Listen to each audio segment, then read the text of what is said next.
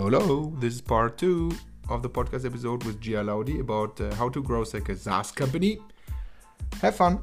And uh, don't forget to take at least one growth hack with you and bring it to execution. Execute or die. Have fun.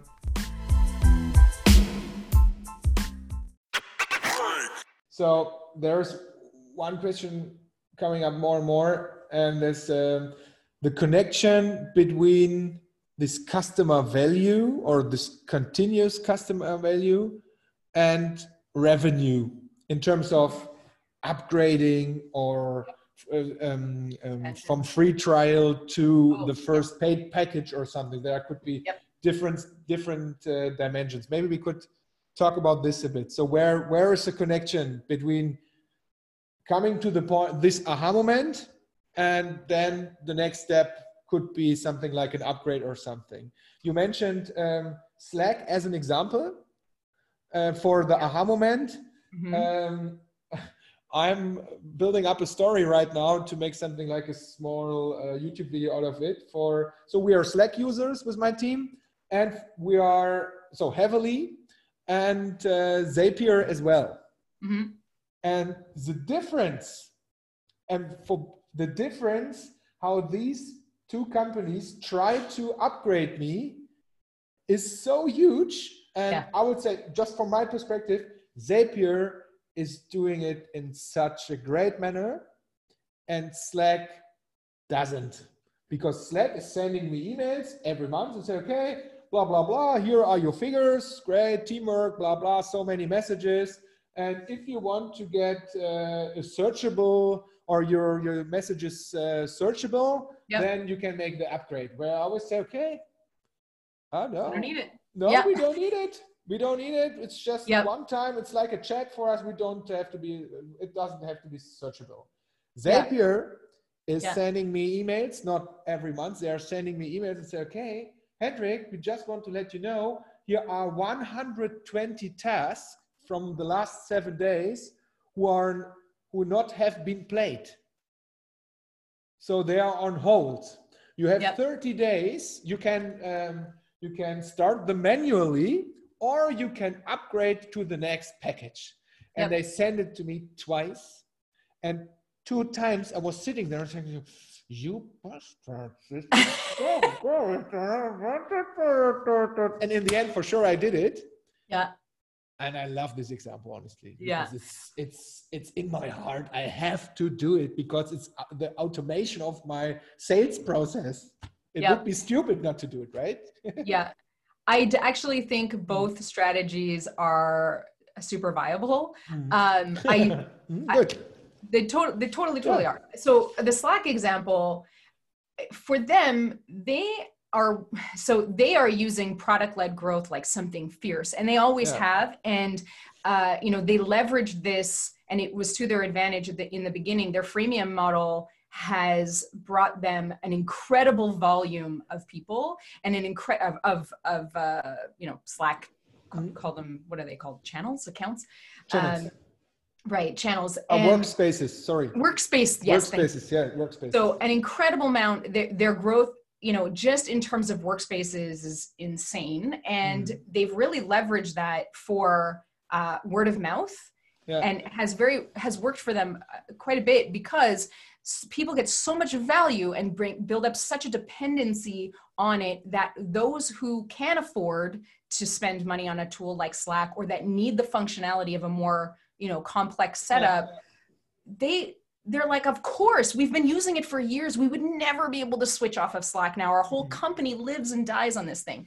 So it's like you know it, it, they have volume like unbelievable volume. They're a perfect case in point for product led for a product led strategy. They use freemium i mean you know i'm sure there's arguments that they could be leveraging their freemium a lot more. For sure uh, i don't think they're losing any sleep over it.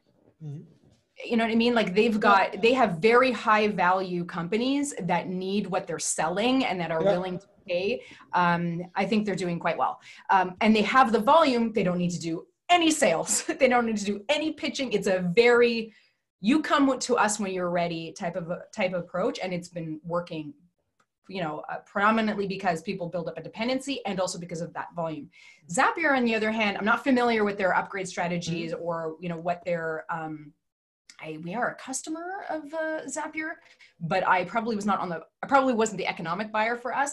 Yeah. Um, so I don't think I got the same targeting that, that you have been seeing but their approach is actually a lot more traditional in um, and a lot more sort of uh, pointed. And also i'm sure very successful for them. Zapier's been around for what eight years or so? They've been around for a while. Yeah. I remember when they first first launched actually uh, because uh, un- they we launched an into unbounce launched an integration with zapier in their very very early days and it was uh, amazing for us mm. so i want to say it was about eight or so years ago maybe even nine um, Wade Foster, I believe, is the uh, the CEO there, mm-hmm. and I'm sure they've iterated on this a lot. Uh, but essentially, what it comes down to is again that I would not say that it's aha and then I'm engaged. I think your aha moment with Zapier probably came a lot earlier. It probably came when, if they are using a freemium or if it's a low paid uh, tier that you started on, your aha moment probably had happened there. And then as you built up a uh, I'll call it a rapport with Zapier, right? You built a sort of relationship and a dependency, and then you started to get that, uh, you know, you started to really activate within the, the product and use it in the way that it was intended to beyond just that first aha moment. And then you started to, um, you have a, again, a dependency, a frequency of usage that was, that is intentional. You're getting continued value out of it.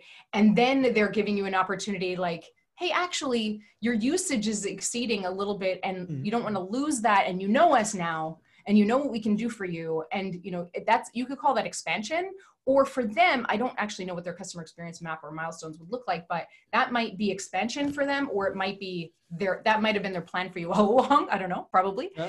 um, or what their ideal customer experience uh, looks like but it's a bit more complicated than just aha and then pay. Mm, mm. There's there's it's more nuanced than that, and I think that a lot of um, I think that a lot of companies would be well served by pulling apart those leaps of faith that your customer makes with you. Uh, I, I, think a lot of companies would benefit from really understanding each of them a little bit more, um, you know, deeply.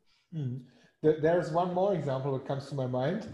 What maybe, yeah, I have no idea from the customer perspective, but I would say from business perspective, it's probably better. It's Mailchimp.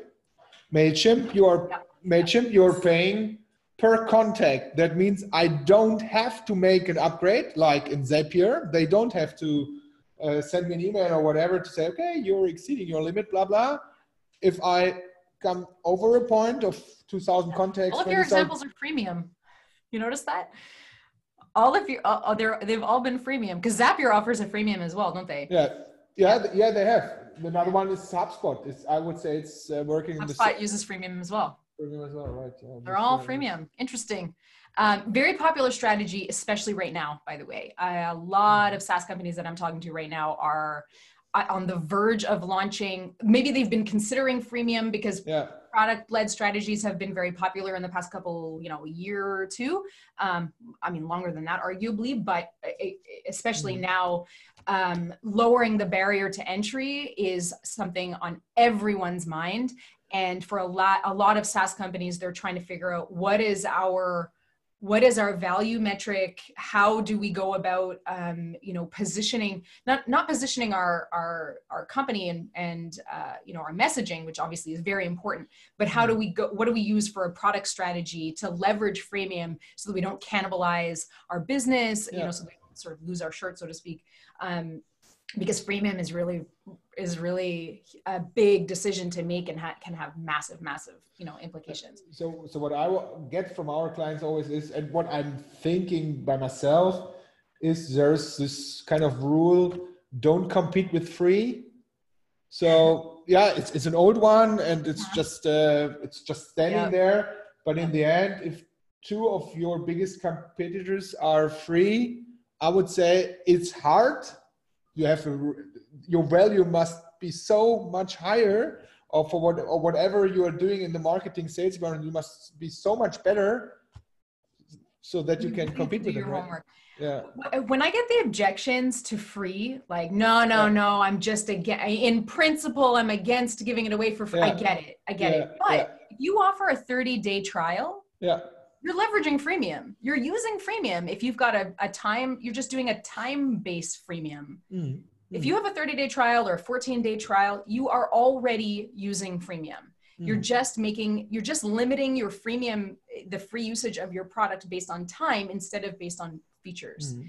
which is to be you know to be honest it's just the it's the easier route to go like try it for 14 days try it for 30 days try it for 45 days or 60 days however long i'm seeing a lot of uh, companies extend their free trials lately to try to lower that barrier Mm. um, but uh, you know what a lot of companies have discovered and there's a lot of examples um, out in the world like Vidyard, Vidyard is a great example hubspot is a great example slack is a good example there's so i Mm. mean I, honestly the, the the list is endless of companies who have identified uh, mailchimp is a great example Mm. Where they've identified this value metric to Yeah. make available in front of the paywall and and completely accessible and valuable it's got to be valuable in its own right and trials like time-based trials have a, a much harder time doing that because uh, you know not everybody depending on the problem that you're solving not everybody can solve it in 14 days or 30 Yeah, days. that's it. That's I would say that's the point. Most uh, most of the the businesses here doesn't understand that if you say 14 days trial or 30 days trial, you have to do your homework that the customer is able to reach this kind of aha moment, customer values, so that they will stay. So in we had this. time yeah Yeah, we have had the same experience here in our team. So we made a 30 day. So not only freemium, we made a 30 days free trial for Autopilot. So we wanted to uh, replace Mailchimp. So hello Okay. We want to replace you. We're looking because uh, we will come with the automation part Yep. of Mailchimp. I would say we yeah we You optimized it until the end. max. yes Yeah, so we are max now. and We need something new. We think we need something new. So we said, okay, we have uh, we sliced one of our uh, marketing parts and said, okay, we give it a try in autopilot. And honestly, so it worked out pretty well. But in the end, after two uh, uh, 28 days, we said, okay, is the value we are getting from autopilot now so much higher than in Mailchimp, so that we would pay for only sixty uh, dollars a month, but in the end, Right. you said no, right it isn't. No, it, it's not not even sixty dollars a month. Mm. So just and they, I would say the the onboarding, the tool, the easiness of the tool, everything is really cool. But in the end, it was the the value, the the exchange between sixty dollars and Yeah. what you're doing with it, and to have Yeah. one more tool. Ah, there was one more reason for me. We said if we do it, we have one more tool in the stack. Right. One more tool, so we have to be. I love clean, clean tech stack, right? Oh, yeah. It's it's yeah, it's a crapshoot. It's Yeah. really hard. A B2B software is a really it's a I mean, I love it, obviously. I'm Yeah, but I'm biased, but it is a it's a it's a tough it's a tough sort of game to be in because Mm. there's a lot of reasons uh there's a lot of things working against you lunch Yeah. breaks work against you Yeah. you know what i mean like stupid things like distractions like Yeah. i don't have time to learn this software right now Yeah, uh, I, I'm is it? busy. I'm gonna. I'll get back. Oh, this looked interesting, but I don't have time to learn this right now. They drop out of your product. Seventy-five percent of people will never come back. yeah. They Oh. they see your product once and then they never come back. And most companies don't even send an email to say, Yeah. "Hey, you signed up." Like, it's insane the amount of opportunity um, that these uh, that that is not you know that are that's not being leveraged properly. I'll tell you, the majority of companies they will come to me and say, "You know, we need more leads." Mm. I'm like, meh, I doubt that is your problem. I probably what's happening is the leads that you're getting either are a bad fit or you're dropping the ball Yeah, on yeah, yeah, on getting them to activate in your product. Stop, don't spend any more money on marketing until you fix your evaluation phase of your customer's experience and then talk about turning up the dial and spending more on marketing. Um, are you working um, abroad as well? So to, with companies in Europe? Yep, yep. Uh, then I have an, I have an interest. right I hope I have an interesting question Okay. because I heard it a lot of a lot, a lot of times.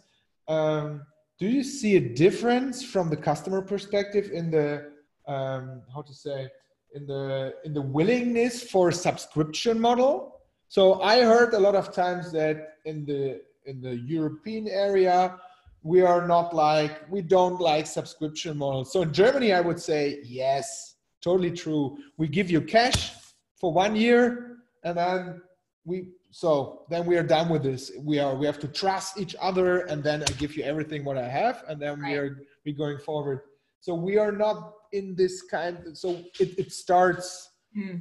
in terms of everybody's on netflix everybody's on amazon prime blah blah blah i think yeah. they they they are they are getting on the boat now but yeah. do you see there a difference uh, I, I would it, that's really hard to say yeah. Across the board honestly yeah. because it comes down to type of customer and the problem mm-hmm. being solved more mm-hmm. so than the geographic area um, I mean, probably, yeah, you're probably, but could I say that with, you know, any amount of confidence or like point at a specific example? No, probably not. Although I probably will be able to, to soon because we have very mm-hmm. um, comparable uh, clients, one in the US and one in Norway, actually, mm. that it will be very interesting to see what the, what the research turns up in both mm. of those um, situations. But that said, what, what is sort of in it for the company to solve this is not, how you would compare to an, um, the American market or another geographic locations. It's what's better for you. What's your baseline and what's an improvement for your business? Mm-hmm. And where's the biggest opportunity uh, for you to sort of, uh, you know, lean into and improve in order to um, affect and, and provide a better ex- experience and affect and, and drive more revenue? Where should you drill into first? Then what should you do after that? And then what should you do after that? The, the hmm. big sort of learning curve I have found with a lot of founders um, and marketers is that they think that to make more money, they just need to drive more leads or drive more traffic. And that is not the case at all. Mm. It's actually almost the opposite. You should go to the opposite end of the customer experience. And who are we losing? Who are the customers that we thought, yeah. you know, we had and that we're losing mm-hmm. out of the sort of back end of this thing, right? Like the leaky bucket. And then from that, you know, of those customers that are lifers, what did life look like for them what did they need what motivated them to move forward you know these classic customer uh, research questions that we ask um, that can really paint a picture of everything from you know from being a loyal customer all the way back to what life was like before they knew about you mm. and if you can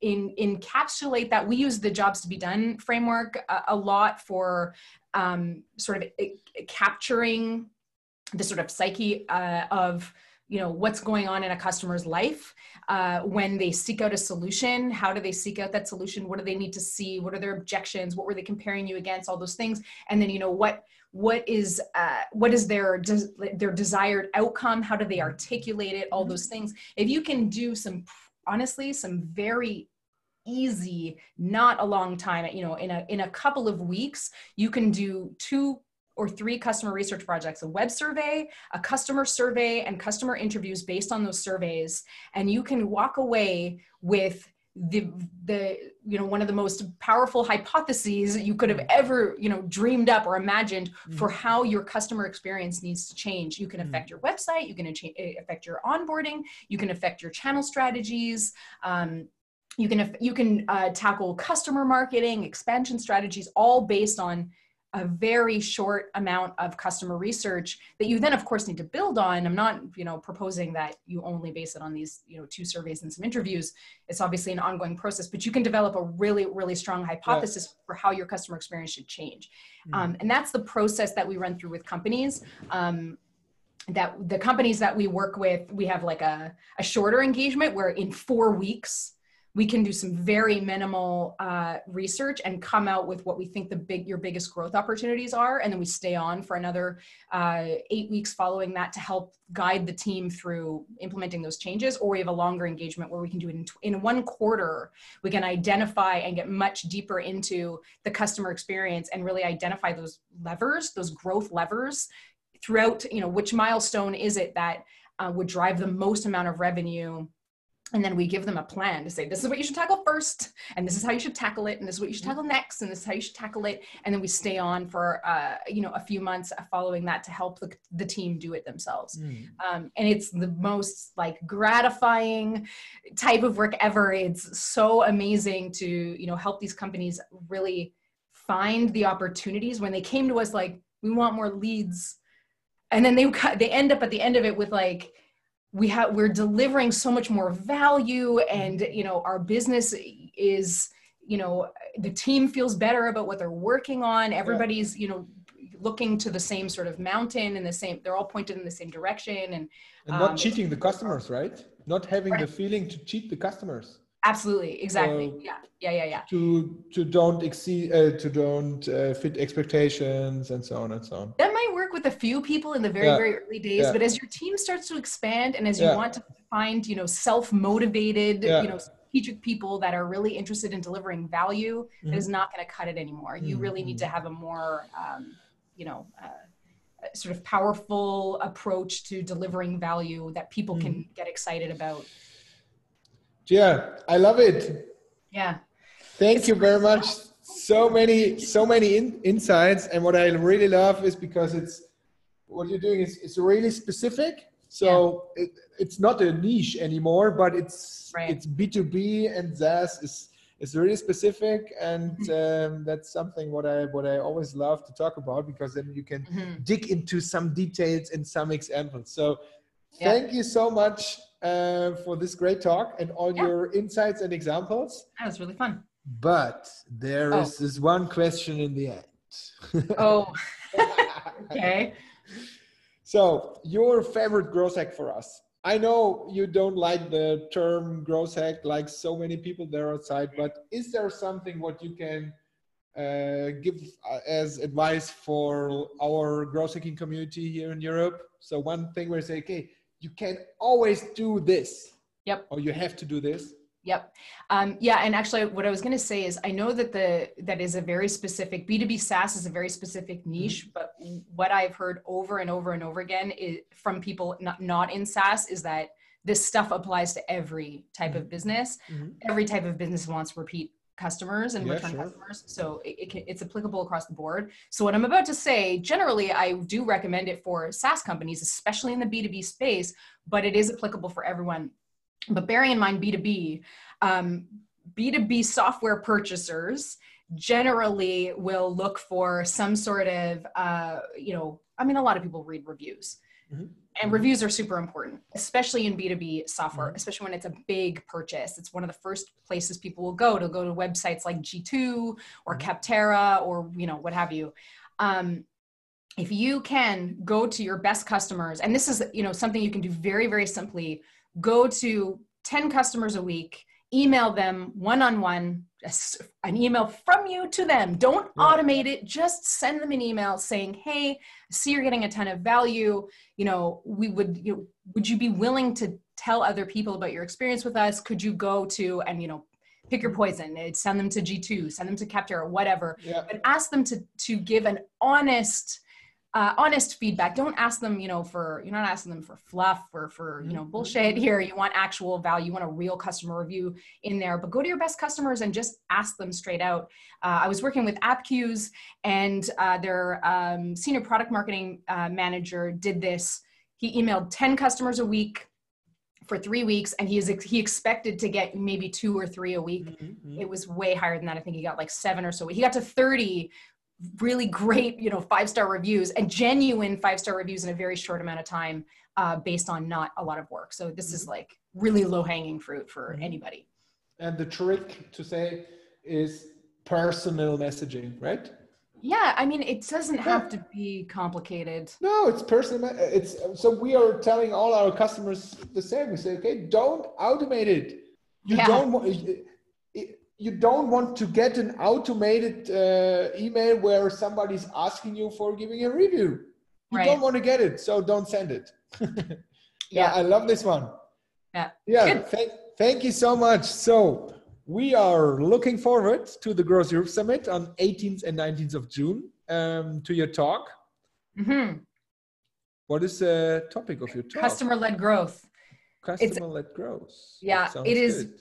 It is the essentially the process a lot about the Uh-huh. process for identifying Great. um, identifying that re- that really critical customer job and Mhm. solving for it across the customer experience and identifying those you know growth levers really looking forward. Thank you very much. Cheers to Montreal and Canada. yes And yeah, see you soon in June. Yep. Gia, Thank- you very much. Have a nice day. you too Bye bye.